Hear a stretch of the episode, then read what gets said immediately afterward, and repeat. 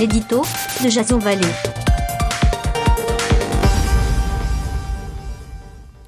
Bonjour, nous sommes le 9 février 2019 et voici le titre de mon éditorial qui s'intitule Je t'aime, moi non plus. Entre Rome et Paris, c'est l'éternelle détestation.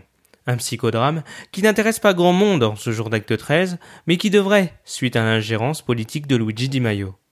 D'aucuns iront jusqu'à reprocher la dramatisation de la France suite aux propos de l'exécutif italien, provoquant le rappel immédiat de l'ambassadeur Christian Masset, officiellement pour des raisons de consultation. Y avait-il cependant besoin de s'incliner devant pareil niveau de bassesse politique?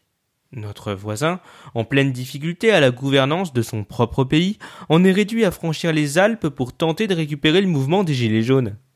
Lorsque taper sur Emmanuel Macron ne suffit plus, dénoncer le rôle de la France dans les vagues d'immigration à la suite d'une colonisation africaine est inacceptable, certes, mais l'Italie n'a-t-elle pas aussi colonisé des pays comme l'Éthiopie, la Somalie ou l'Érythrée?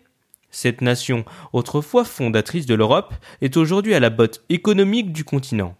Si Matteo Salvini a appelé les Français à, je cite, se libérer de notre très mauvais président, au regard de leur histoire, 70 gouvernements depuis la fin de la Seconde Guerre, il est absurde de leur prêter attention.